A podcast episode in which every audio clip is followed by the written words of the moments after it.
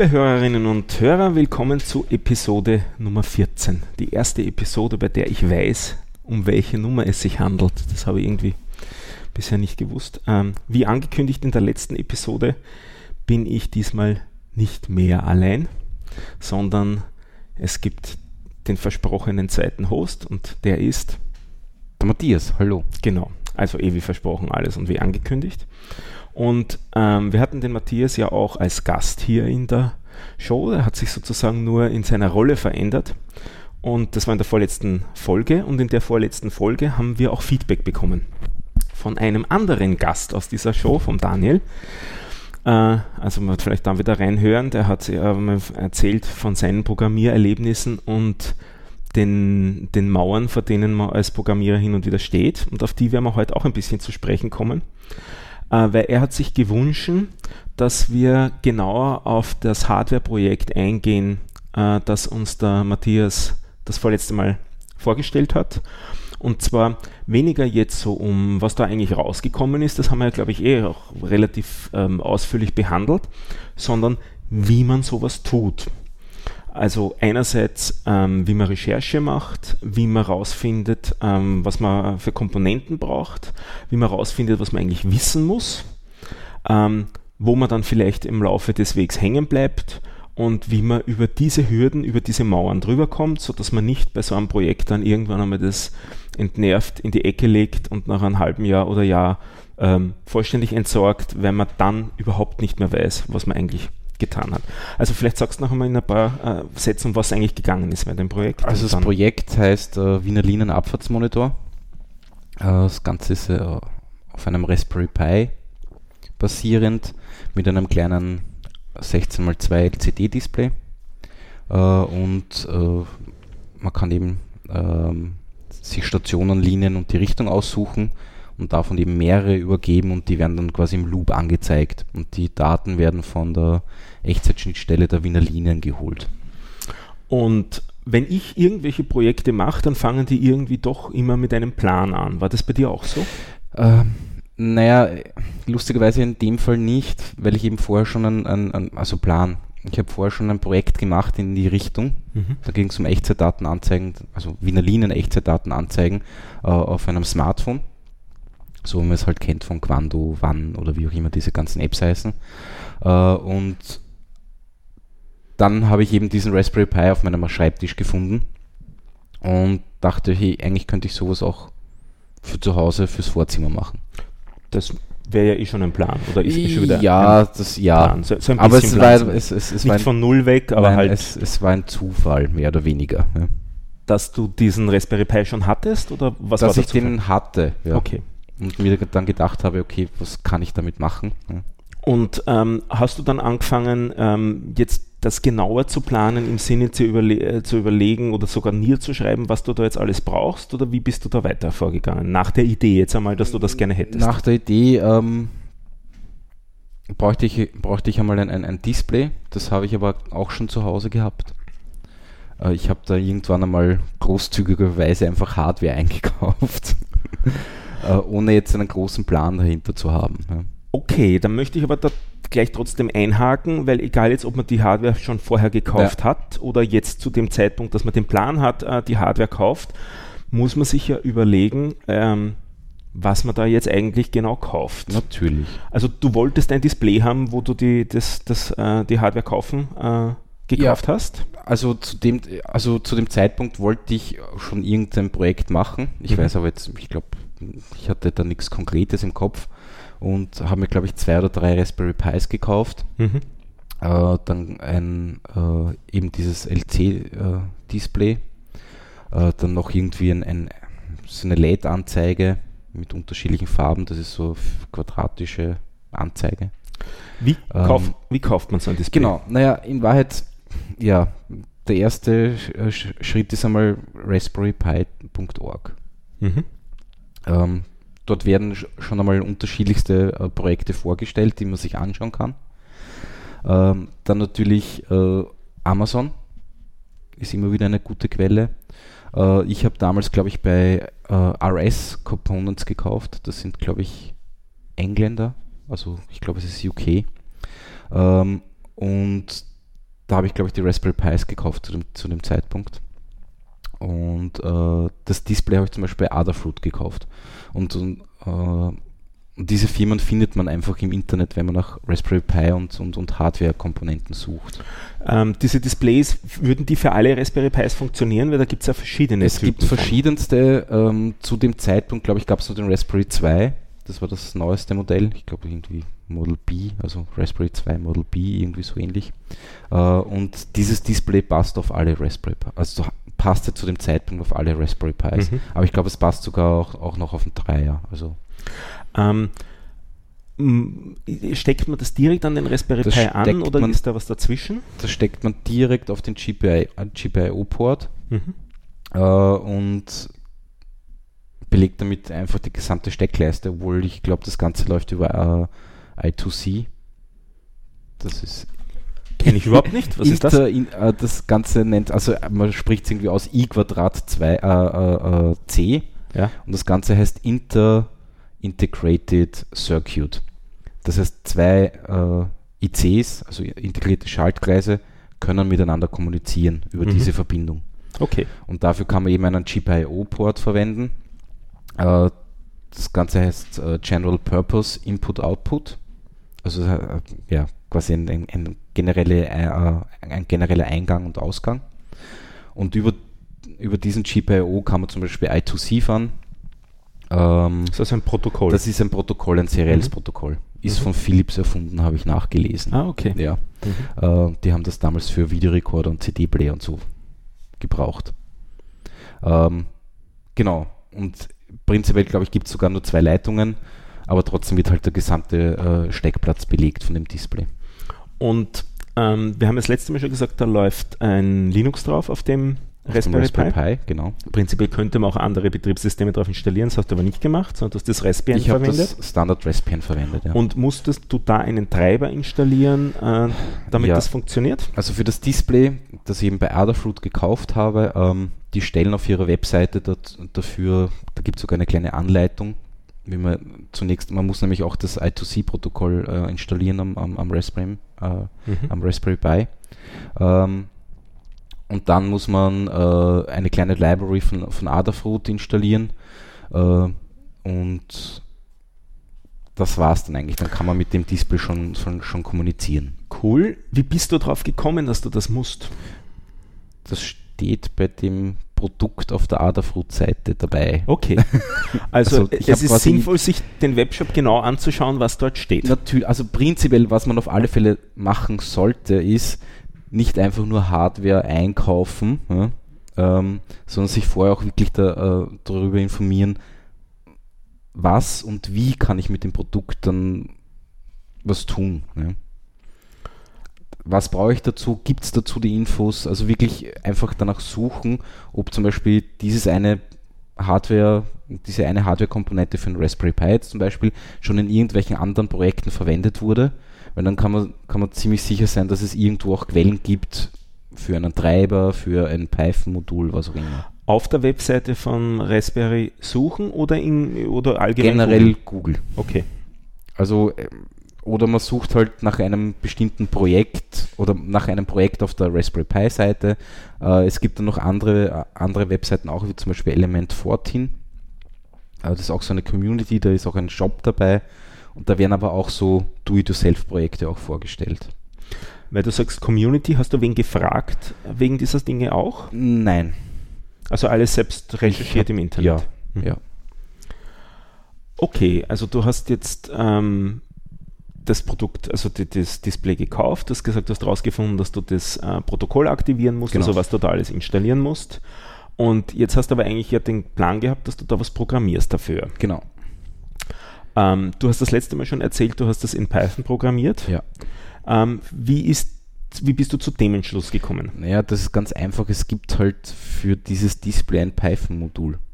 Okay, du hast also, du bist sozusagen vom Display weggegangen, hast geschaut, genau. was kann denn das für, ähm, aus welchen Programmiersprachen kann man denn das ansprechen? Und hast Python gefunden. Gab es halt das hast du dann auch genommen. Ja. Und damit war eigentlich auch klar, okay, dann werde ich das Ganze in Python programmieren. Ja. Also dir war auf der Stelle sozusagen ziemlich egal, was da jetzt für eine Programmiersprache bei diesem Selektionsprozess rauskommt, haus hauptsächlich es funktioniert. Ja, ja. Das ist, finde ich, auch ein ganz interessanter Ansatz, ähm, den man an der Stelle vielleicht sogar tun muss, weil die Frage ist, wie viele, für wie viele Sprachen gibt es denn so Module? Ähm, dass man vielleicht durchaus auf dem Weg auch jetzt dann eine neue Programmiersprache sich beibringen muss. Absolut, absolut. War das bei dir der Fall? Ähm, ich habe vorher ganz wenig Python programmiert. Also ich glaube, ich habe, wenn ich drei oder vier Skripts geschrieben habe, mal in Python, war das viel. Ähm, und ja. Kann man aber umgekehrt sagen, ist nicht unbedingt notwendig, dass man Experte jetzt in der Sprache ist, nicht damit man so ein Skript zum Laufen nicht, Also wirklich, wirklich gerade in der, in der, in der Raspberry Pi, Pi Welt ist halt sehr viel in Python geschrieben und das heißt, man findet auch überall äh, hilfreiche Tutorials und sonstiges, was auch natürlich hilft, jetzt allein mit Python umzugehen. Ja. Mhm. Gut. Also dann hast du also die Programmiersprache mal gewählt gehabt? Oder gezwungenermaßen. Aber wirklich, war das die einzige Option? Das ist eigentlich? die einzige Option, die ich gefunden habe. Also auf, auf der Adafruit-Webseite für dieses Display gibt es genau ein Python-Modul. Das war's. Okay. Ähm, wie ist dann weitergegangen? Wie ist es dann weitergegangen? Naja, dann habe ich natürlich einmal das Display kurz mal ausprobiert, wie ich das ansprechen kann. Kann ich da wirklich nur Text hinschicken? Es hat sich herausgestellt, die einfachste Variante ist einfach wirklich nur Text hinschicken. Und äh, das ist jetzt wieder ein toller Schritt. Gerade hast du erst überlegt die Programmiersprache und jetzt schaffst du schon einen Text hinzuschicken. Ja, da gibt es ein kleines, ein, ein kleines äh, äh, Skript, das auch auf der Adafruit-Webseite drauf ja. ist, um einmal das Display wirklich auszuprobieren, ob es ja. wirklich geht. Ja. Ne? Und da ist, steht halt Code drinnen und da steht da wird halt Text hingeschickt. Also nicht du hast das Rad dort neu erfunden, sondern Nein, du hast geschaut, was gibt es an, genau. an, an, kleinen Beispielskripts, also, mit denen man loslegen kann. Und dann bei solchen Sachen, mhm. es lebe Copy-Paste. Ja. Es ist alles auf GitHub von Adafruit zum Beispiel, ist alles auf mhm. GitHub. Äh, ich weiß jetzt nicht unter welcher Lizenz, aber es ist alles Open Source. Mhm. Also ja. Und das hat dann sofort funktioniert. Und das hat wirklich sofort funktioniert. Ja. Das ist schon einmal motivierend. Ja. Schön. Ja. Ähm, und dann habe ich mal halt angeschaut, okay, was brauche ich, um diese Schnittstelle von den Wiener Linien abzurufen. Okay. Das gut. war der nächste Schritt in Wahrheit. Ja. Ähm, wie findet man diese Schnittstelle? Naja, man kann jetzt bei uns in den Shownotes schauen. Genau. Wie naja, hast du sie gefunden? Wie, wie bist du sie gefunden? Also ich habe gekommen. Ich kannte sie ja zu dem Zeitpunkt schon, wie ich das, dieses Projekt angefangen okay. habe, aber davor habe ich es gefunden, weil mich generell Open Government Data, Open Data und so weiter schon immer interessiert hat und ich einfach diese, diese Community einfach beobachtet habe. Mhm. Und da gab es ja, ich weiß gar nicht die genauen Jahreszahlen, aber die Wiener Linien wurden ja schon etliche Male darauf angesprochen, dass sie doch bitte ihre Daten freigeben wollen. Und ich glaube, bei irgendeinem Barcamp zu dem Thema wurde dann wirklich beschlossen, dass sie es tun. Und ich glaube, das war 2013, wenn ich mich jetzt nicht irre. Ähm, und ziemlich schnell da, kurz darauf gab es diese Schnittstelle. Und ja. Jetzt weiß ich, dass wir Hörer keineswegs nur und Hörerinnen keineswegs nur aus Wien haben, sondern aus Deutschland zum Beispiel. Ja. Das heißt, man muss sich jetzt einmal wirklich schauen, wenn man sowas in die Richtung machen will, bei den Verkehrsbetrieben, um die es da geht, ob es so eine Schnittstelle gibt. Genau, also das Einfachste ist mittlerweile, jede größere Stadt ja, ja. hat mittlerweile eine eigene Webseite zum Thema Open Open äh, Government Data, ja. wo meistens auch die, die äh, Verkehrsbetriebe der jeweiligen Stadt auch dazugehören und da werden sie dann meist noch, meistens auch aufgelistet als Quelle. Einen Tipp hätte ich vielleicht noch, falls man da trotzdem nichts findet. Ähm, ist, das ist die Open Knowledge Foundation. Genau. Die haben äh, einerseits Meetup-Gruppen auch in großen Städten, andererseits kann man die durchaus auch im Internet immer über die Webseiten und so kontaktieren. Also wenn man es nicht direkt über die Verkehrsbetriebe findet, dann vielleicht Open Knowledge Foundation einmal fragen, dort in einem Forum oder so. Äh, vielleicht können die einem weiterhelfen, dass man den, den, nächsten Schritt, den nächsten Schritt einmal schafft, nämlich ja. zu finden, ob es so Daten aus der äh, jeweiligen Stadt gibt, von de, für den man es gerne hätte und wie man da weitermachen kann. Ich glaube, es gibt sogar eine EU-weite, äh, ein EU-weites Portal, wo jetzt nicht alle Daten wirklich drinnen sind, aber dort ist es sicher auch mal hilfreich reinzuschauen, mhm. was mhm. es für Daten gibt. Also ich habe nur Erfahrungen mit der Open Knowledge Foundation in Wien gemacht. Mhm. Da war ich schon ein paar Mal beim Meetup. Das ist eine sehr nette Truppe. Ähm, generell halt auch schauen, vielleicht ob es eine Meetup-Gruppe gibt in der Gegend und dann mal dorthin gehen und, genau, und äh, fragen. fragen. Kann auch interessant sein. Vielleicht jetzt nicht genau für dieses eine spezielle Projekt, aber um zu schauen, was es sonst an Open Data gibt. Weil genau, mit weil Open Data kann man ganze Menge hübsche Projekte machen. Definitiv und es kommen ja immer wieder neue Quellen dazu. Ja. Also mhm. das, das ist sicher, sicher eine gute Idee, das zu beobachten. Super, jetzt hast du gewusst, dass es von den Wiener Linien da Daten gibt. Genau. Ähm, wie hast du herausgefunden, wie du an die rankommst? Naja, ähm, die Wiener Linien haben zu dem Thema eine, eine Webseite online gestellt, mhm. ähm, wo halt beschrieben wird, was, was es alles gibt, also welche Daten es überhaupt gibt, äh, beziehungsweise es gibt auch ein, irgendein PDF-File mit genauer Beschreibung der, der Datenstruktur und so weiter. Und dann gibt es eben ein Formular, äh, das man ausfüllen muss und abschicken muss und ähm, um diesen ominösen API-Key zu bekommen. Mhm. Ja. Also das heißt, man meldet sich dort quasi an. Bei mir hat das Ganze dann, glaube ich, eine Woche gedauert, also relativ flott. Mhm. Ähm, und dann bekommt man zwei API-Keys, nämlich einen Developer-Key, äh, der äh, begrenzt ist in der Anzahl der Anfragen pro Stunde oder pro Minute, das weiß ich jetzt nicht ganz genau. Mhm. Und dann wirklich einen, einen Live-Key, sage ich jetzt einmal, mhm. also wirklich für den, für den Echtbetrieb, äh, der, wo die API dann nicht begrenzt ist mhm. an Requests pro Zeiteinheit. Wie mhm. gesagt, ich weiß jetzt nicht auswendig.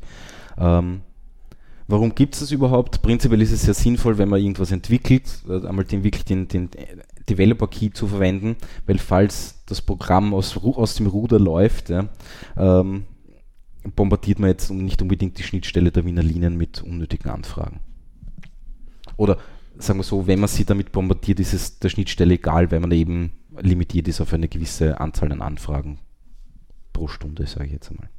Du hast das zuerst eh schon gesagt, diese API-Keys ist der Ersatz quasi für Benutzername und Passwort. Genau. Meistens eben eine sehr lange Zeichenkette, die man mit. Ja, in dem Fall ist sie sogar sehr kurz. Ah, okay.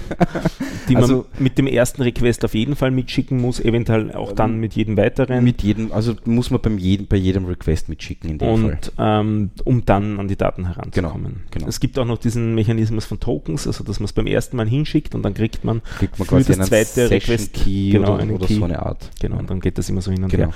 Ähm, worum man sicher nicht herumkommt, ist die Dokumentation zu lesen ja. von der jeweiligen Schnittstelle, weil sich das von Implementierung zu Implementierung, also von Stadt zu Stadt schon einmal auf jeden Fall unterscheiden definitiv, wird. Definitiv. Weil da jeder, jeder kocht da so ein bisschen sein eigenes ja, Süppchen. Absolut. absolut. Cool. Ähm, damit bist du an diese Daten rangekommen. Genau. Ähm, jetzt war der nächste Schritt zu schauen, gut, wie kann ich in Python äh, am einfachsten so einen HTTP-Request überhaupt absetzen? Mhm. Äh, beziehungsweise wie kann ich die Antwort, die ich da zurückbekomme, dann parsen? Mhm. Ähm, das war in Wahrheit auch nur googeln. Mhm. Ich habe einfach gesucht nach Python HTTP Request mhm. und meistens landet man dann auf einer, auf einer Subseite von PyPy.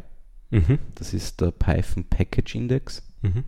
Und dort werden einfach eine schiere, unendliche Anzahl an Modulen aufgelistet, die halt unterschiedlichste Dinge zur Verfügung stellen. Und in dem Fall gibt es dann ein Modul namens Requests, das einfach das HTTP-Request-Handling übernimmt und wirklich sehr einfach äh, zu, zu, programmieren ist. Ist das beim Python schon dabei gewesen oder hast du Nein, das ich glaube, das musste ich sogar dazu installieren. Mhm. Ich, also ich habe mich jetzt wirklich schlau gemacht. Ich kann es nicht mehr ganz auswendig ja. nachvollziehen, aber ich glaube, das musste ich sogar dazu, dazu installieren. Okay. Ähm, was in, im Fall von, von PyPy-Packages sehr einfach ist, ja. weil es gibt einen sogenannten, äh, ähm, also bei Python ist meistens, und ich glaube beim Raspberry äh, ist das ganz automatisch dabei, äh, ein, ein Programmchen namens pip. Mhm. Das ist der, warte, ich habe es hier eh stehen, der Python, genau, pip ist, ist, ist, äh, ist äh, bedeutet pip installs packages. Das ist so ein, ah ja, so, ein, ein super rekursives Akronym, Akronym ja. ja, wie es Programmierer oder weiß ich nicht äh, äh, sehr gerne verwenden. Ähm, und dieses kleine äh, Programmchen installiert das, das äh, Python-Paket ganz von mhm. selber. Also gibt einfach einen pip-Abstand daneben den Namen von oder ich glaube, man muss sogar Install dazu Mhm. schreiben, gehe ich mal davon aus, und dann einfach den Namen vom Ja. Package. Ja. Dann wird das runtergeladen. Äh, wenn das irgendein C ist, das in Python gerappt ist, dann wird das sogar noch, dann noch kompiliert und was weiß ich, alles mögliche. Es werden die ganzen Abhängigkeiten, also falls ein Paket auf eine Abhängigkeit auf ein anderes Paket hat, äh, mit installiert. Das heißt, es passiert alles von selber. Es Mhm. wird an die richtige Posi äh, an den richtigen Platz geschoben auf der, auf der Festplatte. Äh, man braucht sich in Wahrheit um nichts kümmern. Also es ist wirklich sehr komfortabel. Ähm, Festplatte, um auf Details rumzureiten, heißt hier jetzt SD-Karte. Heißt hier jetzt SD-Karte, Ja. ja. Funktioniert im Prinzip dann genauso dahinter, also das ist genauso ein Dateisystem, Ja. also alles Ja, wie am, am eigenen Computer auf der Festplatte auch. genau. Cool. Jetzt hast du dieses Modul installiert. Genau. Ähm, so, nochmal zurückzukommen zum LC-Display. Mhm. Da ist das Ganze nicht so einfach. Äh, also da kann man nicht über PIP jetzt das, das, das Modul installieren, Mhm. Sondern da muss man äh, wirklich äh, quasi mit Git äh, vom GitHub Repository sich den Source Code runterladen. Hm. Äh, und dann geht man aber einfach in das Verzeichnis rein und dann ist das Ganze mit Python Setup, also man ruft, da gibt es ein Setup.py-File, das ist auch nur ein Py eine Python-Datei, die führt man aus und ich glaube, man muss da noch Install dazu schreiben oder, aber das war es dann auch und dann wird das, ja, auch an die richtige Stelle kopiert, wo es hingehört. Aber das Ganze ist nicht über PIP gemacht. Und da bist du drauf gekommen über die Webseite wieder zu der. Genau, also äh, diese Anleitung Produkt. steht wirklich eins zu eins detailliert auf der Adafruit-Seite in Mhm. dem Fall. Geht es so in, ins Detail, weil das, das, Ja, man ja, muss wirklich natürlich. diese Schritte immer Schon alle klar, machen. Das schon heißt, klar. man muss das Zeug einfach lesen. Da kommt man nicht Man rundum kommt nicht, also da jetzt wirklich ohne viel Vorwissen oder, oder ohne, ohne sich irgendwie informiert zu haben, herumzubasteln, das bringt es gar nicht, weil das Ja. führt zu nichts. Ja. Ähm, gut, jetzt haben wir das Requests-Modul installiert und Mhm. dann habe ich halt geschaut, ähm, wie kann ich, also die Schnittstelle von den Wiener Linien kann ich jetzt abfragen mit, mit meinem Requests-Modul Mhm. oder mit dem Requests-Paket. Ähm, und die Schnittstelle der Wiener Linien liefert JSON zurück. Okay. So, jetzt bekomme ich mit diesem Requests-Paket die Antwort zurück. Die steht dann in einer Va- Variable drinnen, ist ein String. Jetzt muss ich das Ganze parsen. Das heißt, ich brauche irgendein Ding, das sagt, okay, dieser String, nimm den her und behandle ihn wie ein JSON-Objekt Mhm. oder wie ein JSON-String und liefere mir dann zum Beispiel ein Python-Array zurück, Mhm. damit ich eben auf diese Daten zugreifen kann, Mhm. die in diesem String drinnen stehen. Da haben wir jetzt eine ganze Menge Konzepte gerade Genau. Das JSON ist, wie du gesagt hast, ja ein String, also nur ein, ein Textformat eigentlich, Genau. wo die Daten alle drinnen stehen. Das sind so ähm, Schlüssel-Wertpaare, die dann in Klammern äh, eingepackt sind, in geschwungene Klammern, Genau. wenn es wirklich nur eins jeweils ist, die dann aber auch verschachtelt sein können ineinander. Also das- Und es gibt auch noch Listen. Genau, es gibt, es gibt quasi, äh, ich sage jetzt mal Objekte, Mhm. also weil das Ganze kommt ja auch von JavaScript her. Mhm. Da gibt es eben äh, Objekte und Arrays, sage ich jetzt mal, oder halt Mhm. Listen. Mhm. Ja. Und die kann man ineinander verschachteln. Mhm. Also JSON selber heißt nur JavaScript Script Object Object Notation, also genau. ist genau eben das, was du gerade Genau. gesagt hast, um Objekte, also die, die Werte und die Eigenschaften von Objekten zu charakterisieren, dieses Textformat. Genau.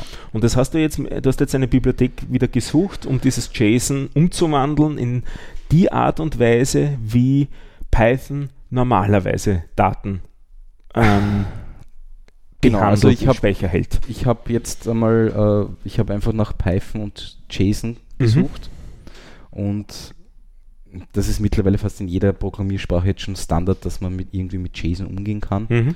Ähm, und in dem Fall war das auch äh, ähm, sehr einfach, weil das alles schon dabei war. Mhm. Ich bin dann auf irgendeine Python-Dokumentationsseite gekommen und konnte ich nachlesen, wie ich, wie ich tun soll. Mir, mir gefällt es aber wieder sehr gut, dass du das nicht im Vorhinein alles schon gewusst hast, sondern dass, dass du eigentlich wirklich Also Schritt für Schritt das alles dir erarbeitet hast, da jetzt am Weg. definitiv. Ich denke ja auch, äh, was einen Programmierer ausmacht, ist jetzt nicht irgendein Framework auswendig zu kennen, Ja. sondern einfach nach Lösungen zu suchen und die auch dann zu finden. Ich würde sogar Äh. noch einen Schritt weiter gehen. Die Fähigkeit ist eigentlich, die Probleme zu erkennen. Oder und dann nach den Und Lösungen für die ja. Probleme zu suchen. Ja. Du hast eben das Problem erkannt, zuerst eben, dass du, was du an Hardware brauchst, was du an Treibern brauchst, dass du diese Daten zurückkriegst, zu erkennen, welches Format diese Daten sind. Wobei, das ist bei diesen APIs fast immer JSON, eventuell noch eine Alternative, wenn es ältere Schnittstellen sind, Ja. könnte es XML sein, aber meist, das, das ist das mit den Spitzenklammern, wenn es mit den eckigen, äh, mit den geschwungenen Klammern ist, dann ist es JSON. Das Genau. sind eigentlich so die zwei Formate, die es halt gibt. Soap ist zum Glück mehr oder minder tot. Ja, Gott sei Dank. Ähm, also sagen wir, normalerweise kriegt man JSON Ja. und dann muss man dieses JSON umwandeln in das für die eigene Programmiersprache. Genau. Dieses Problem hast du erkannt, hast du bewältigt in, und ab dem Zeitpunkt hast du es in Variablen gehabt, die Daten in der Programmiersprache. Genau, genau. Also in dem Fall jetzt ganz genau äh, hatte ich auch das Glück, äh, also ich habe es zuerst wirklich probiert, eben, wie, äh, quasi den String von dem Requests-Paket zu nehmen, also die, Mhm. die Antwort, ja, die ich von, von den Nimm das Linien 17. Zeichen.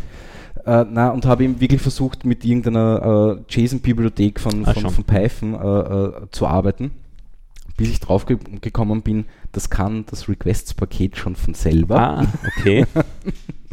Und, äh, und hier kann man dann wirklich einfach direkt, also man bekommt quasi den, den Response zurück, das ist ein, ein, ein Python-Objekt äh, und kann dann einfach äh, mit, mit einer äh, Methode namens JSON äh, direkt darauf zugreifen, auf die Daten, die da drinnen stehen. mhm.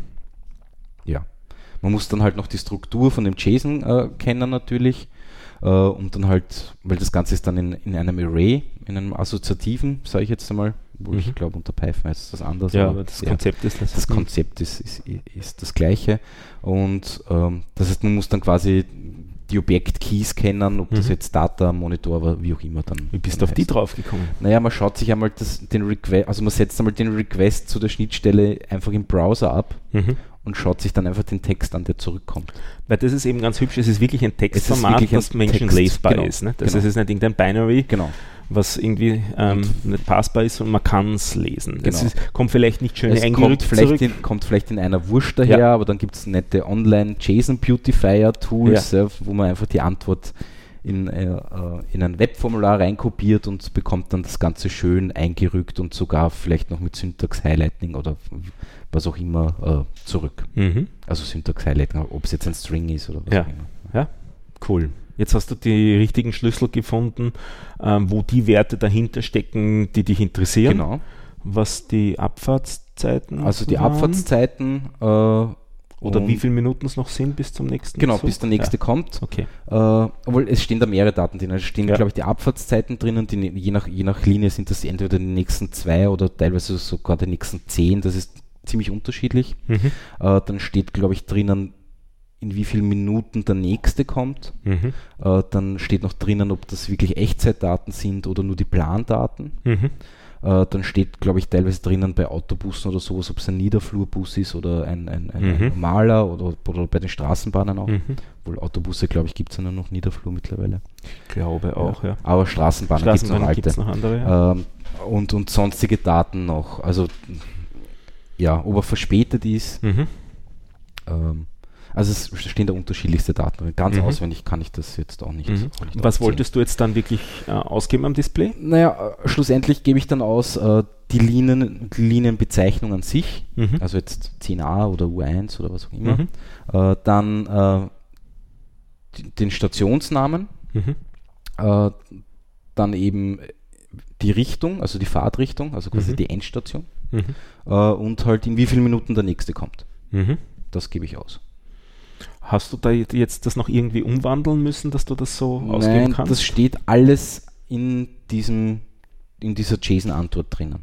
Und ähm, Also mein Programm kennt ja eigentlich nur diese ominösen RBL-Nummern, ja. weil die werden ihm übergeben beim Start. Mhm. Äh, das heißt, am Anfang weiß das Programm gar nicht, ob das jetzt die U1, die U2 oder der 43er ist. Mhm. Ähm, das steht alles in dieser Antwort drinnen. Das Mhm. heißt, ich frage nur diese RBL-Nummer ab und in der Antwort steht dann drinnen, was es wirklich ist. Jetzt versteht aber das Display kein JSON. Nein. Also das Ganze, Ganze schaut so aus, ich hole mir wirklich die Daten aus, dem, aus dieser JSON-Antwort raus, Mhm. speichere sie in dem Fall sogar in, also ich instanziere da irgendeine kleine Klasse, die ich geschrieben habe, die Mhm. einfach nur Daten hält, sonst Mhm. nichts kann, schreibe die Informationen da rein und äh, dieses Objekt, das ich da erstellt habe, äh, schicke ich dann an eine kleine Funktion, die liest das wieder aus und schreibt das aufs Display drauf. Wo kommt die Funktion her? Die habe ich einfach reingeschrieben, also die habe ich wirklich selbst programmiert. Aus der Dokumentation von dem Display. Also du meinst jetzt, äh, die, wie, ich, wie ich die, den, die Strings wirklich, also quasi den Text wirklich an das Display schicke? Genau. Ja, ja, nein, die Funktion kommt, von, kommt vom, vom Paket oder vom Modul vom, Mhm. vom Display. Also man schickt an das Display einen Text. Einen. Text, genau. Mhm. Und ich schaue halt, äh, in dem Fall habe ich es mir sogar einfach gemacht, ähm, weil da ich ja nur 16 Zeichen in einer Zeile habe und ich habe zwei Zeilen, müsste ich ja schauen, wie lang eigentlich die Texte sind. Ja. Jetzt habe ich es aber einfach so gemacht, dass äh, quasi die Linienbezeichnung am Anfang steht, in der ersten Zeile, danach quasi die Stat der Stationsname. Mhm. Wenn das jetzt drüber hinaus läuft, ist mir das relativ egal. Mhm. Der schneidet halt irgendwo ab, weil er es nicht mehr zeichnen kann. Mhm.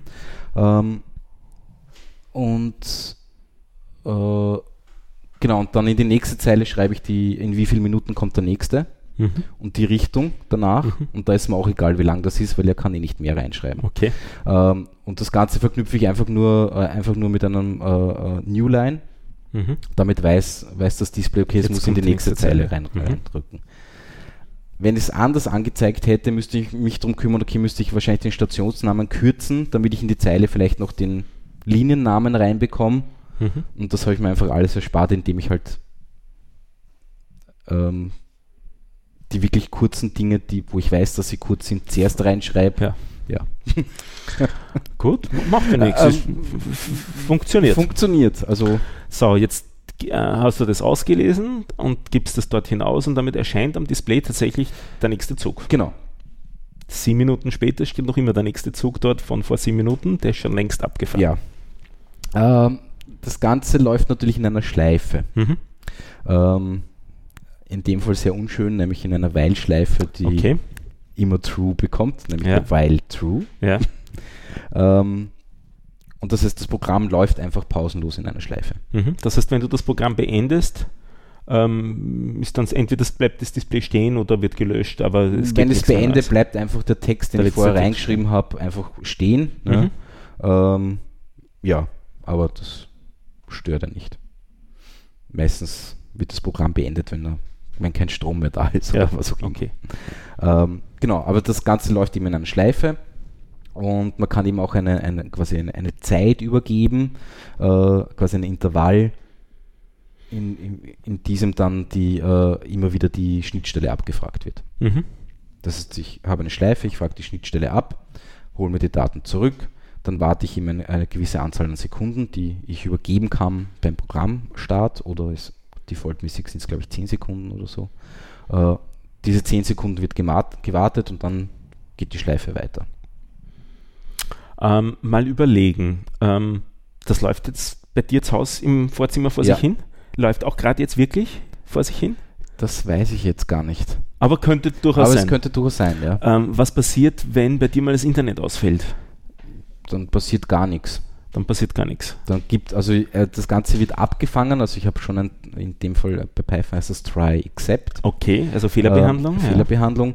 Äh, da passiert aber am Display selber nichts, Mhm. sondern bleibt halt die letzte, äh, die letzte Information einfach stehen. Mhm. Äh, aber auf der Konsole gibt der Raspberry Pi einfach mal aus, hey, ich konnte nicht, Ja. tu was. ja. Aber das war es auch schon. Gut. Ähm, wenn der Strom ausfällt Ja. und es kommt wieder Strom, Ja. passiert dann was? Dann rebootet der Raspberry Pi, also der bootet einfach hoch. Aber das Programm startet nicht. Doch das Programm startet automatisch. Oh, wie macht es das? Das Programm selber kann das gar nicht. Mhm. Ähm, aber es gibt äh, wieder auch, auch auf der Raspberry Pi Seite zu finden.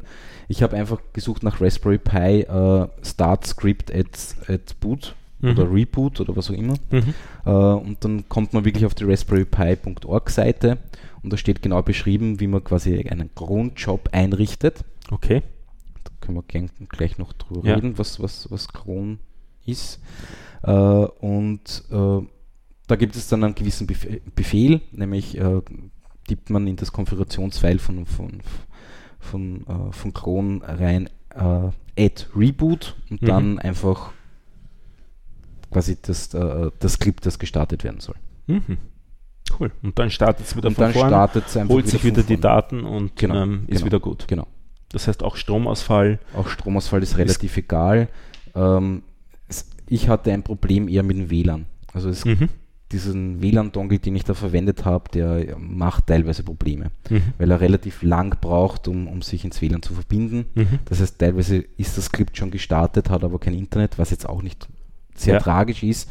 Aber ja, es schaut teilweise so aus, als würde das Skript nicht funktionieren, weil braucht dieser WLAN-Dongle einfach ewig lang, bis er sich verbindet. Mhm. Gut.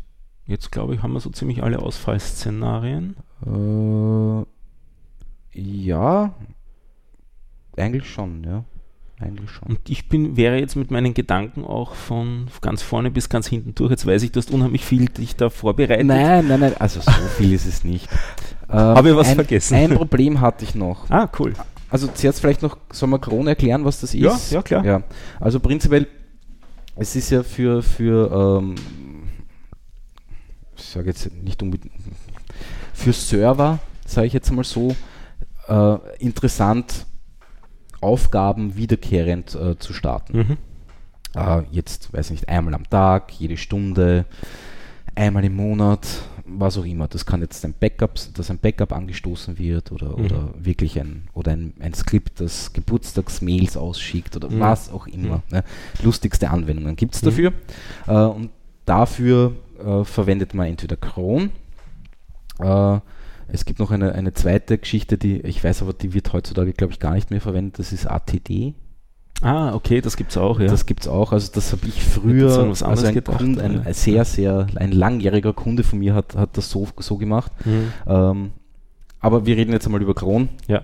Äh, das Ganze äh, schaut so aus, das ist ein Prozess, der automatisch beim, beim, beim, äh, beim wenn der Server jetzt hochfährt, sage ich mal, gestartet wird, der ein, in- äh, ein Konfigurationsfile äh, ausliest und da drinnen steht ähm, für jede Zeile eine Uhrzeit, also man kann angeben Uhrzeit, ähm, also Minute, Stunde, dann glaube ich Wochentag, Mhm.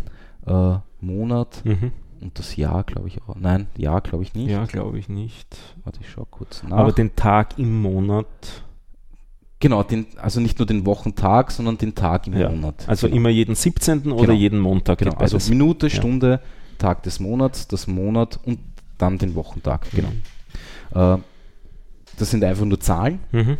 Und so kann ich sagen, okay, wenn ich jetzt äh, bei Minute 5 angib und dann für alle anderen Werte einfach nur einen Stern, dann wird das immer äh, Fünf Minuten, fünf Minuten der nach Punkt Ja, nach ausgeführt. Viertelstunde, genau. ja, genau. Und eben nach, nach, diesen, nach diesen Zahlenwerten kann ich dann einfach ein, einen Befehl angeben, der ausgeführt werden soll. Mhm. In dem Fall wäre das eben zum Beispiel Python äh, monitor.py. Äh, Mhm. äh, das ruft eben den Python-Interpreter auf und dem Mhm. wird übergeben, rufe dieses Skript auf und führe es aus. Cool. Mhm. Genau, und bei Raspberry Pi, äh, beim Raspbian gibt es eben noch diese Geschichte mit, wenn ich eben statt diesen Zahlenwerten add reboot reinschreibe, dann startet, wird das eben gestartet beim Hochfahren. Okay. Das, ja, genau. So viel zum Kron. So viel zum Cron. Ähm, ja, genau, und dann hatte ich eben noch ein Problem, weil das habe ich, und zwar ähm, String Encoding. Ah ja. Ähm, dieses LCD-Display kann kein UTF-8. Mhm. Ja, es kann nicht mal Umlaute Mhm. von, äh, äh, von Haus aus. Mhm. Ähm, aber trotzdem, wenn man dann einen UTF-8-String hinschickt, zeigt es teilweise einfach Garbage an. Also Mhm. irgendwas. Oder im besten Fall nichts. Mhm. Ne? Äh, und da musste ich jetzt schauen, okay, wie kann ich in Python einen JSON-String, weil dieses Der in UTF-8 der kommt. UTF-8 kommt, Mhm. ja, in Latin 1 umwandeln. Mhm. Und das war jetzt nicht unbedingt sehr trivial. Ja. Aber geht. Geht. Also man Mhm. kann generell dem Programm am Anfang sagen, du bist einfach Latin 1 und bi- alle Strings bitte in Latin 1. Schön. Wusste ich nicht, Ja. ähm, bin ich auch durch Google Und drauf man kann trotzdem aber noch äh, UTF-8 äh, parsen dann. Ja, ja, genau. genau. Okay. Also es ist, warum auch immer das so ist, aber Ja. es ist, ja, ist halt so. Also da ist jede Programmiersprache, gerade was, was Encoding anbetrifft, äh, extrem unterschiedlich. Ja, das ist also ein Klassiker mit, mit, mit Zeichenencodierung, dass irgendwo oder, oder äh, Dekodierung oder Enkodierung, ja. ob da, äh, da, dass da irgendwas nicht funktioniert. Das kann eben sein, dass wirklich vollkommener Müll rauskommt, Ja. dass man gar nichts lesen kann. Es kann sein, dass nur die Sonderzeichen kaputt Genau. sind, wie eben Umlaute, scharfes S und so es weiter. kann sein, dass irgendwelche Zeichen wirklich verloren gehen, Ja. weil aus bestimmten Encodings zu anderen Encodings gibt es kein Mapping, weil es das eine Zeichen dort gar nicht gibt, was es Ja. da jetzt gibt. Ja. Also das ist immer noch sehr schwierig. ja, ja, das ist Und es. teilweise zum Haare raufen. Nett. Ja. Gut. Ja, das war's eigentlich. Ah ja, nein, ähm, eins noch. Ich will ja äh, Argumente äh, dem Skript übergeben können, wenn ich es hochstarte. Nämlich die RBL-Nummern, ich muss ihm den API-Key übergeben, damit, er über, Mhm. damit ich überhaupt die Requests machen kann. Du hast also nicht das im, im Skript selbst hardcodiert drin, Nein, welche Stationen und so also man weiter. kann wirklich dem Skript Mhm. beim Aufruf äh, diese, diese Parameter übergeben. Mhm. Teilweise muss man es sogar, also mindestens eine RBL-Nummer und eben den API-Key muss man übergeben. Mhm. Man kann dann eben noch das Zeitintervall übergeben, die den, den Loop steuert. Äh, und da wusste ich am Anfang auch nicht so, wie mache ich das in Python überhaupt. Okay. Ähm, Habe ich auch gegoogelt, Python Command Line äh, Parameter Parsing oder was auch immer. Ja. Äh, und bin dann auch wieder auf eine Python äh, Dokumentationsseite gekommen und da gibt es das nette Modul namens GetOpt. Mhm. Da stehen auch nette äh, Beispiele dabei, Mhm. einfach eins rauskopiert, angepasst. Cool. Und du startest es aber jetzt aus dem Cron-Skript, wo die Parameter drinnen stehen? Genau, also ich habe generell habe ich, habe ich, ein, habe ich, ein, habe ich noch ein kleines Shell-Skript äh, geschrieben, Mhm. wo einfach der Aufruf zu dem Monitor-Skript Okay. äh, Skript, äh, Also noch einmal steht, gekapselt. noch einmal gekapselt und dieses Shell-Skript äh, starte ich dann über den, über den Cron Mhm. und schicke das Ganze auch gleich in den Hintergrund. Mhm. In den Hintergrund. Ja. Wer ist der, Wer ist der Hintergrund? Hintergrund? oh, naja, ich bin da zu wenig Computerexperte. Nein, aber prinzipiell ist es ja so, ähm, äh, ich melde mich auf einem Computer an Ja. ähm, und ich sage jetzt mal so, alles, was ich da sehe, ist, ist jetzt ganz, ganz einfach gesprochen der Vordergrund. Mhm. Also jeglicher Text, der ausgegeben wird und so weiter, wird an mich gesendet. An mich als User. Mhm. Ähm, wenn ich jetzt ein, ein Programm starte, läuft das Programm im Vordergrund. Ich bin gespannt, was aus der Argumentation jetzt noch wird. Gut. So, ähm, jetzt alles, all, äh, jegliche Eingabe, die ich dann tätige, wird an dieses Programm weitergegeben. Mhm. Ja? Ja. Ja. Ähm, ich kann aber eigentlich nichts anderes tun, außer ich melde mich in einer neuen Konsole an. Ja. Ja. Aber prinzipiell läuft für mich einmal dieses Programm und ich kann mit diesem Programm interagieren. Okay, wenn du das Programm aus, von der Kommandozeile startest, verstehe ich das. Genau. Da, Wenn du es vom Cron startest, ist es sinnlos, oder? nein, weil äh, der Kron hängen, äh, hängen bleiben würde. Der wartet wirklich, bis es fertig äh, ausgeführt ist. Weil der wartet darauf, äh, welches ähm, ähm, Hätte ich gesagt, it's a feature, macht aber wenigstens keinen anderen Unfug in der Zeit. Ja, aber der wartet quasi auf, auf, auf, Ja. auf, auf, auf, das, auf, auf den, das Ergebnis von dem auf den- Programm. ja, ja. den, den erfolgreichen Rückgabewert, Genau, dass das Programm und, und beendet wenn ist. zum Beispiel irgendwas passieren würde, würde, wü- könnte Cron ein E-Mail irgendwo hinschicken und sagen, hey, ich habe versucht, das zu starten, äh, Mhm. das ging aber nicht. Das ist ja okay. Ja. Ja. Deswegen detache ich das Ganze, Ja. schicke eben quasi den Prozess in den Hintergrund und der Cron läuft dann einfach normal weiter. Ja, damit wird, das, wird also der Prozess, ähm, wird ein zusätzlicher Prozess da erzeugt und ab, wird Genau. nicht abgekoppelt, ist wie der Tochterprozess Ja. von dem ursprünglichen Ja. Prozess. Das heißt, er kriegt mit, wenn er abschmiert, trotzdem noch, Ja, könnte es zumindest mitkriegen, es wird der Cron nicht reagieren drauf, glaube ich, aber Ja, ja. Aber prinzipiell geht es ihm darum, dass der Cron einfach, wenn er mehr zu tun hat, einfach wirklich wei äh, weiter äh, die nächsten Schritte abarbeitet Mhm. und nicht darauf wartet, was da jetzt als Ergebnis zurückkommt. Das, das könnte insofern ein Problem sein, wenn es ein Programm wäre, das regelmäßig gestartet wird, zum Beispiel alle fünf Minuten, und das würde es in den ersten fünf Minuten scha nicht schaffen, äh, sich zu beenden, Genau. also fertig sein, dann könnte auf die Art und Weise passieren, dass Dass das- zweimal das, Programm läuft Genau. oder noch mehrmals, und das könnte Seiteneffekte erzeugen, die ungewünscht sind, Ja. was bei dem Display jetzt nicht der Fall ist. jetzt das nicht jetzt wieder wurscht ist, aber. Mhm. ja. Okay, gut, verstanden. Ja. ja. Aber ich hoffe, ich Okay. habe das mit Vordergrund, Hintergrund halbwegs. Du schaust mich so skeptisch an. Ich wollte es einfach halten, ich kann es auch nicht besser erklären. mir, mir ist vorkommen, es ist sogar schwieriger geworden, als es notwendig gewesen wäre. okay, verstehe. Aber okay, passt schon. Ja. Ähm, wir werden hören, was unsere, was unsere Hörerinnen und Hörer dazu sagen zum Vordergrund und Hintergrund. Wenn es Fragen gibt, können wir ja in einer anderen Folge mal drauf eingehen und uns das vielleicht auch genau überlegen, ob das jetzt Prozesse Wir sind oder Threads oder so. raus. Nie, wir doch nicht. ähm, das hier ist alles echt. Ja, eh, hier, hier sieht man, dass wir keine Ahnung ja, haben. genau. Zumindest von einigen Dingen keine Nein, Ahnung man haben. muss nicht von allen eine Ahnung haben. Ähm, haben wir deine Liste damit? Ich glaube, meine Liste ist ziemlich vollständig. Ja. Ich, Ich habe hab- noch ein paar lustige rekursive Akronyme aufgeschrieben, aber sonst. Na, na komm, komm, gib uns lustige rekursive Nein, nein, Akronyme. Ich wusste gar nicht, dass Visa ein, ein, ein, ein rekursives Akronym ist. Die Kreditkartenfirma, das wusste ich auch nicht. Nämlich äh, Visa International Service Association. Ah, okay. Also ein, ein rekursives Akronym ist, wo zumindest ein Wortbestandteil wieder das Akronym selber ist. Genau. Und das ähm, halten IT-Menschen für lustig. Es scheint so zu Ja, sein. Also nicht immer wieder. Ja. Ähm, ich habe noch ein bisschen was gehabt. Das ist die Frage der Konzepte, welche Konzepte man da alle wissen musste. Auf viele, sehr viele sind wir eh schon eingegangen. Ich, mir geht es jetzt speziell beim Python-Programm selber. Wir haben gesagt, diese JSON-Strukturen, die hat man dabei. Mhm. Wir hatten den HTTP-Request, dass man den absenden Genau. muss. Wir hatten den externen Funktionsaufruf zu dem Display hin, dass Mhm. das Display den Text kriegt.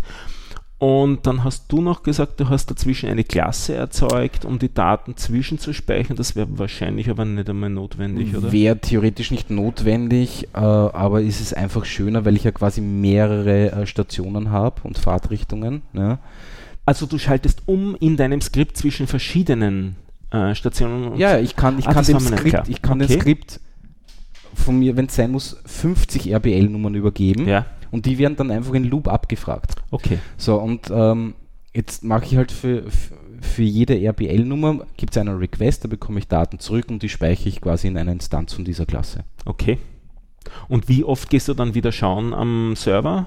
Äh, naja, wenn, wenn, wenn, Wenn ich, alle wenn 50 die, einmal wenn durch alle sind. 50 einmal durch sind. Ja. Okay. Das heißt, du, du legst die mal die, die alle dazwischen einmal in so einer Struktur ab Genau. und äh, von der Struktur befüllst du dann die, die Aufrufe Genau, zum Display genau. hin. Okay. Das haben wir dann damit auch als, als Konzepte. Unterschiedliche Datentypen, haben wir was anderes als Strings? also an, was anderes als Zeichenketten? Naja, bei JSON gibt es eigentlich nichts anderes als Strings.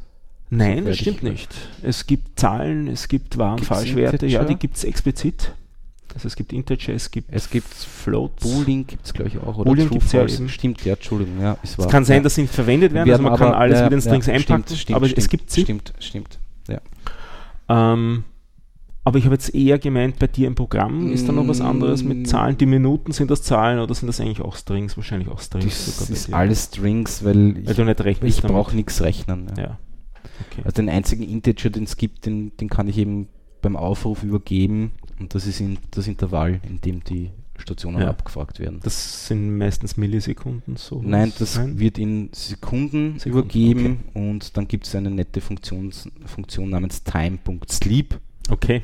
Und das wartet dann Da so lange. wartet einfach dann so viele Sekunden. Mhm. Ja. Okay. Und ja, das ist der einzige Integer, glaube ich, der vorkommt. Fein. Genau. Das Programm gibt es auch anzuschauen. Das Programm ist auf GitHub. Wir haben es auch wieder verlinken. Ich Ja. glaube, wir haben es letzte Mal Beim eh Mal eh auch verlinkt. Und diesmal werde ich in das ti- tief hineinlinken, sodass man dann wirklich auf das Programm Ja. selber schon kommt Ja. und nicht aufs Repository. Ja. Und Ja. da kann man sich den Code dann Genau. nochmal anschauen. Genau. Das ist vielleicht auch ganz nett und motivierend zu sehen, ähm, wie viel Code sowas ist. Ähm, mal durchlesen, schauen, ob man ein Gefühl dafür kriegt, ob man das versteht, was man da Ja. liest. Ja. Man kann dann auch die Befehle wieder googeln. Äh, Genau, Und man Genau. kann auch uns fragen. genau. Fein. Aber jetzt glaube ich, bin ich auch ziemlich durch mit meinen Fragen. Genau.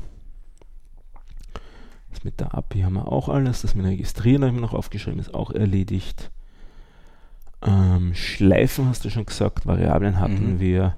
Die Funktionsaufrufe in der Datenbank speicherst du nichts, weil das Nein. wäre mir noch als Beispiel eingefallen. Und die Nein. Web-Requests haben wir auch Ja. abgearbeitet, genau. Haben wir alles durch. Ähm, ja, und wenn das Programm neu startet, kriegt es wieder die Startwerte und damit muss es nirgendwo irgendwas abspeichern Nein. oder wo Also, auslesen gehen. Ja. Genau. Prima. Fein, dann sind wir damit durch. Mhm. Und das ist zwar keine besonders lange Episode, aber es ist eine Episode. Wie du willst. Ich würde sagen, das ist eine Passt. Episode. Na dann. Wir haben ja schon uns überlegt, wie lang das jetzt wird und, und ähm, womit es da weitergeht. Und ich nehme mal schon vorweg, um worum es in der nächsten Episode gehen wird, weil das schließt Genau. an die Episode jetzt dazwischen an. Da habe ich ja über Git und GitHub was erzählt. Und wenn man mit Git und GitHub arbeitet, dann tippt man da sehr oft Kennwörter ein. Am Anfang zumindest. Und das ist eigentlich gar nicht notwendig, dauernd Kennwörter einzutippen, sondern es wird eigentlich empfohlen, gar keine Kennwörter einzugeben, jetzt im Sinne von sich authent zu authentifizieren gegenüber Git oder GitHub mit Kennwörtern, sondern das sollte man eigentlich mit Schlüsseln machen. Genau. Und was diese Schlüssel sind, wozu man die verwenden kann ähm, und wie sowas so grundsätzlich funktioniert, darüber möchte ich ganz gerne in der nächsten Episode Mhm. mit dir reden. Ähm, da gibt es so, so Themen wie ähm, symmetrische und asymmetrische Asymmetrische, Verschlüsselung. Wir werden hören von Bob und Alice wahrscheinlich. Wir können Das auch so- andere Namen Ist so das, verwenden. das Klassikerpaar, wo jedes Beispiel mit, mit erzählt wird. genau. Ähm, also was es mit diesen Schlüsseln auf sich hat, ähm, wo man zu Schlüsseln sich feilen lassen kann. Also man feilt sie sich gar nicht, das sind Software-Komponenten, äh, Komponenten, die man sich da erze- erzeugt, wie man das machen kann. Wer solche Schlüssel akzeptiert und wer nicht, da werden wir das nächste Mal drüber reden. Über Verschlüsselung wird es da gehen. Und was ich auch schon vorwegnehme, hier bei uns am Tisch steht auch ein Spielzeug. Ah, ja. Ähm, Der Matthias hat mich angefixt. Äh, er hat so äh, schicke Raspberry Pi Projekte und ich habe sowas nicht. Und gedacht, jetzt muss ich auch sowas äh, mir irgendwie zulegen, habe ein bisschen herumgesucht. Ich suche schon seit Ewigkeiten nach Robotern. Äh, sowas, die, die haben mir immer schon gefallen. Ich habe auch mal einen Roboter besessen, den habe ich mir mal gekauft. Der konnte dann nur vorwärts gehen. Das war auch nicht besonders spannend. Das Aber der konnte wirklich gehen. der also konnte auf zwei gehen, Beinen. auf zwei Beinen gehen, ja, aber sonst auch nichts. Wie hoch war der? So 20 Zentimeter. Ach so. Ich war okay. dann, war dann urenttäuscht, dass er wirklich nur gehen konnte auf der, Aber auf der nur, nur Verpackung. geradeaus. oder Nur geradeaus gehen und es war auch mehr nur so ein, so ein starkes, es war alles nicht besonders spektakulär und irgendwie und dann Roboter wir was anderes vorgestellt. Also ich suche immer schon wieder nach, immer, immer wieder schon nach, nach Robotern, ob man da was tun kann und so. Und so ein richtiger Roboter ist es eigentlich eh nicht geworden, es ist ein Roboter-Auto geworden, das ich mir zugelegt habe. Ähm, das, da werden wir dann auch einmal in einer Episode davon erzählen. Da wird es nicht um den Raspberry Pi gehen, weil dieses Ding wird nicht von einem Raspberry Pi gesteuert, sondern von dem zweiten M-Platini-Computer, der, der sehr bekannt ist. Das ist ein Arduino. Also es ist nicht ein ursprünglicher Ardu- Arduino, sondern ein Arduino-Nachbau, aber funktioniert genauso wie ein. Arduino. Und ähm, ich habe vorher mit sowas, ich habe einmal mit sowas äh, gespielt, äh, aber da, da, das hat mich, glaube ich, eine Stunde äh, begeistert und dann habe ich es wieder in die Ecke gelegt. Da schaut es jetzt schon besser aus bei dem Projekt hier. Das ist schon deutlich lustiger und es, ich habe auch festgestellt, es ist wirklich geeignet als Anfängerprojekt äh, zum Programmieren lernen damit Mhm. sogar oder auch wenn man gar keine Programmiererfahrung hat und am Anfang sich gar nicht ums Programmieren kümmern will, sondern nur mit so einem, so einem Roboterauto spielen will, dafür ist das ähm, Projekt absolut geeignet. Man hat wirklich am Anfang keinerlei ähm, Anforderungen, was Programmieren angeht. Äh, die Sachen, die man können äh, muss, ist Englisch. Also es ist alles super dokumentiert, aber in Englisch dokumentiert. Das ist das eine. Und das zweite ist, es ist ziemlich äh, fitzelig zum Zusammenbauen. Ich werde jetzt einmal nur ein Foto reingeben über die, in, die, in die Shownotes, dass man ein bisschen ein Gefühl kriegt, um was es geht. Wer Lust hat, kann sich das ja dann bis zur, ich weiß nicht, ob übernächsten oder drittnächsten Episode auch besorgen. Es kommt relativ schnell und kann dann quasi mitbasteln und mitleiden mit uns. Mit Also meinen, legst du ihn nochmal und wir basteln das gemeinsam wieder. das habe ich eigentlich jetzt nicht vor. okay, gut. Das traue ich den Leuten durchaus nach der, nach der Anleitung selber zu. Aber es sind zum Beispiel Schrauben dabei mit 0,8 mm Durchmesser, auf die man dann Muttern draufschraubt. Und ich bin eher der Du bist jetzt Grobmotoriker. nicht der Uhrmacher und Nein, der ich- Mechaniker. Ich bin definitiv nicht der Uhrmacher. Also man hat mich doch in den einige Male fluchen gehört gestern in der Nacht, wo ich das Ding Wie zusammengebaut viele habe. Schrauben hast du verloren? Keine, witzigerweise. Ja, ich arbeite, aber wir haben hier in der, in der Wohnung Parkett, das hilft sehr. Also auf, auf Teppich würde das anders Ja. aussehen. Und generell in der Mitte des Tisches sozusagen zusammenbauen, Ah, ja. nicht ganz an der Ja. Kante. Damit fliegt das, was runterfliegt, vielleicht nicht unbedingt vom Tisch runter, Oh, sondern bleibt am Klar. Tisch. Das hilft. Es waren alle Teile dabei. Das ist bei so, so Bausätzen mit sehr vielen Teilen immer so eine Frage. Stimmt, ja. Es waren wirklich alle Bauteile dabei. Und ähm, es ist eine Fitzlerei, aber es, es fügt sich dann schön zusammen und es macht sogar einen halbwegs stabilen Eindruck. Der Matthias hat schon gesehen, dass es fährt. Es macht noch nichts Spezielles, außer im, sich im Es dreht Kreis sich zu drehen Kreis, und, ja. und fährt vor und zurück. Das war es bisher, mehr kann es noch nicht, aber das wird es lernen. Also der, der Hardware-Zusammenbau ist jetzt einmal erfolgt. Ähm, Größenordnung, wenn es interessiert, ist, ähm, ähm, ähm, ich glaube, 60 Euro. Also das ist auch eine relativ günstige Geschichte. Ich mache mir gerade den, den Link dazu auf. Ja, es stimmt nicht. 70 Euro ist der Preis. Ähm, ein, äh, ich habe es von, von Amazon bestellt. Die Firma selber heißt äh, Elegoo. Das sind äh, Chinesen, aber äh, jegliche Anleitung ist auf Englisch. Äh, es gibt auch eine Webseite ähm, und es kommt mit dem Ding mit ein Bausatz und die gesamte Dokumentation dazu in einer hübschen Plastikbox inklusive Werkzeug. Also man braucht wirklich nichts externes außer einem Computer, weil diesen Raspberry Pi, den kann man Arduino. Ah, danke. Diesen Arduino kann man im Gegensatz zu einem Raspberry Pi, ich war schon ja. einen halben Satz fahren, nicht an einen Monitor anschließen. Den Raspberry Pi hättest du ja am Monitor programmieren können. Ich weiß nicht, ob du Genau, das also ich gemacht hätte, hast. ich hätte direkt, direkt am Ja. Raspberry Pi auch programmieren können. Ich hätte einfach nur eine Tastatur anschließen Ja. können, einen Monitor über HDMI. Ja. Dann hätte ich das Skript direkt am Raspberry Pi schreiben können. Hier funktioniert das ein bisschen anders. Da braucht man einen Computer, wobei es netterweise irrelevant ist, was für Betriebssystem da drauf läuft, solange es Windows ist oder macOS X ist oder ähm, Linux ist. Also alle drei großen Betriebssystemfamilien da, die, die verbreitet sind, jetzt werden unterstützt von der Umgebung. Das ist eine spezielle Entwicklungsumgebung für ähm, Arduino-Programmierung, die da mitkommt. Die kommt auf der CD mit. Also, die, okay, die kommt. Aber ist sie die Standard äh, Es- IDE oder Ich, IDE? soweit ich weiß, ja. Okay. Weil das schaut so aus wie die Processing IDE. Genau, ja.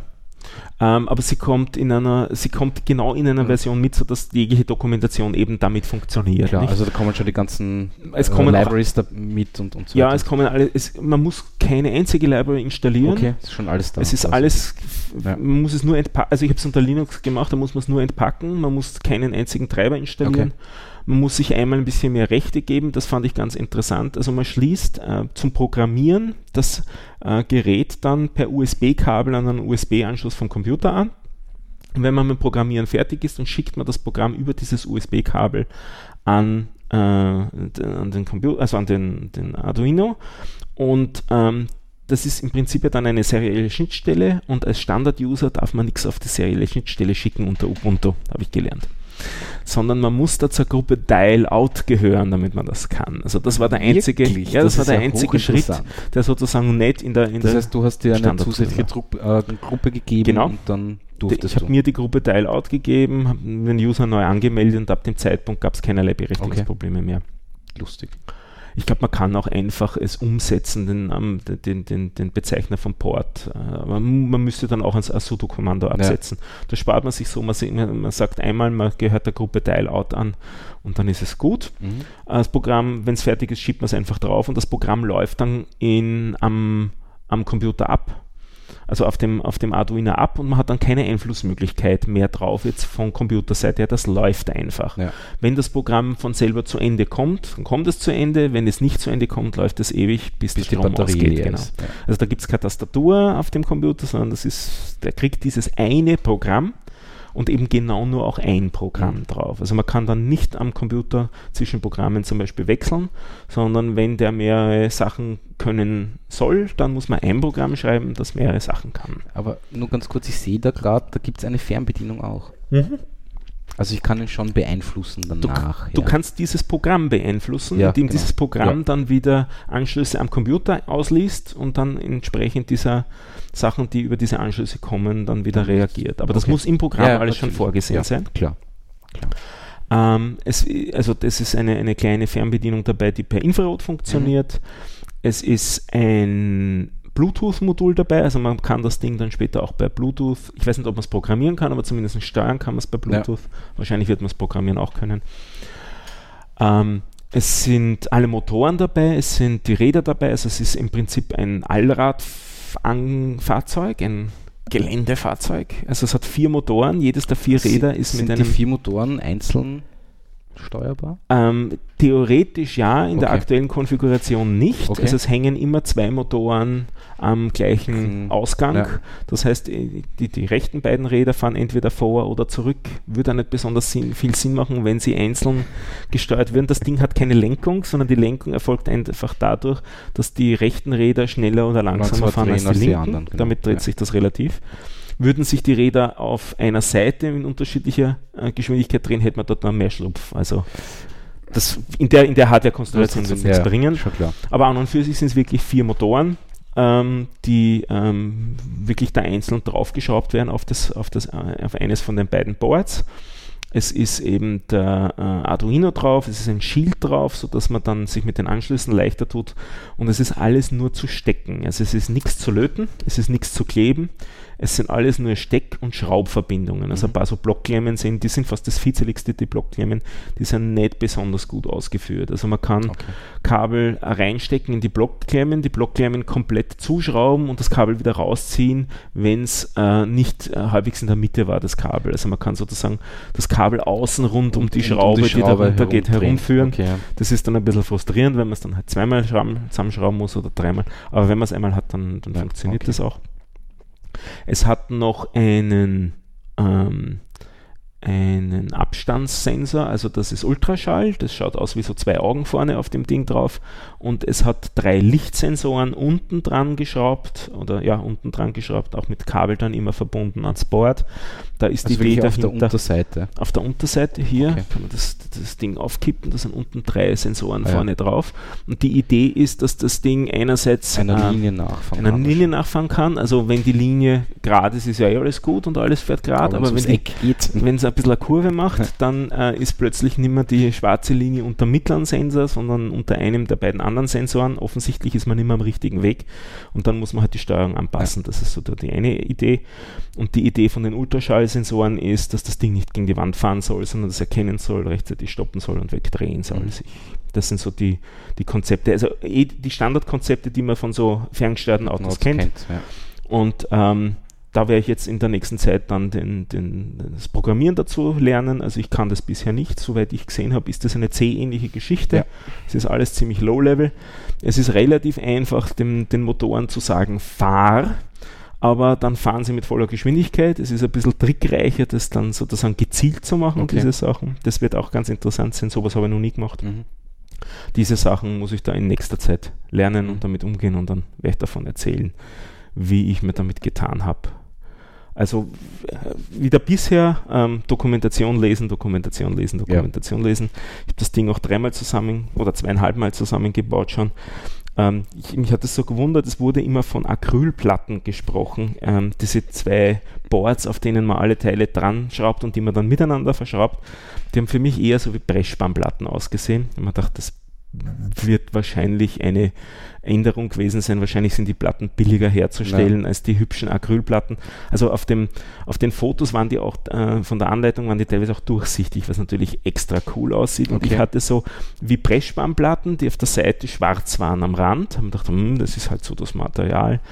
Und dann, äh, wo ich dann fast fertig war mit allem Draufschrauben von den Komponenten, habe ich festgestellt, dass sich an einer kleinen Ecke die Folie etwas ablöst. Also das dunkelbraune, was ich für Holz gehalten habe oder so, oder, oder Resobal, vielleicht sowieso wie so alte ja. Resobalplatten, war in Wirklichkeit der Kunststofffolie, die man dann abziehen konnte. Das heißt, alle Komponenten wieder runterschrauben, alle Schrauben wieder ordentlich hinlegen, dass man sie wieder findet. Weil es gab auch, ähm, obwohl die Anleitung sagt, dass alle Schrauben exakt 10 mm lang sind, habe ich dann beim. Unterschiedlich lang gehabt? Ja, und okay. zwar drei Klassen von Schrauben, also wahrscheinlich 9 mm, 10 und 12 und die immer an Die waren ursprünglich richtig beschriftet, also die waren nicht in einem Sackerl drinnen, Okay. sondern hübsch für die Komponente sowieso das Sackerl mit den Schrauben. Die haben immer genau richtig gepasst, aber nachdem ich das Ding zerlegt hatte, war die, waren die nicht mehr bei den Sackerln. Das heißt, ich habe dann wieder nachdenken müssen, was gehört wohl wohin. Also zuerst die Folie abziehen, das stand nämlich nicht in der Dokumentation drin. Also so kleine Frustrationserlebnisse gibt's, aber da im Nach- und Nachhinein schmunzelt man dann da drüber und dann bastelt man. Aber halt wie schon gesagt, so lernt man dann seine Hardware genau kennen. Das stimmt. So lernt man jede einzelne Ja. Schraube lieben und wenn man sie dreimal vom Boden aufgehoben hat, dann macht man es wie gesagt auch in der Mitte des Tisches, damit einem die Schrauben nicht mehr runterfallen. Sehr gut. So, das als Ausblick auf die nächsten Episoden und ich sag danke fürs Zuhören. Ja, vielen Dank.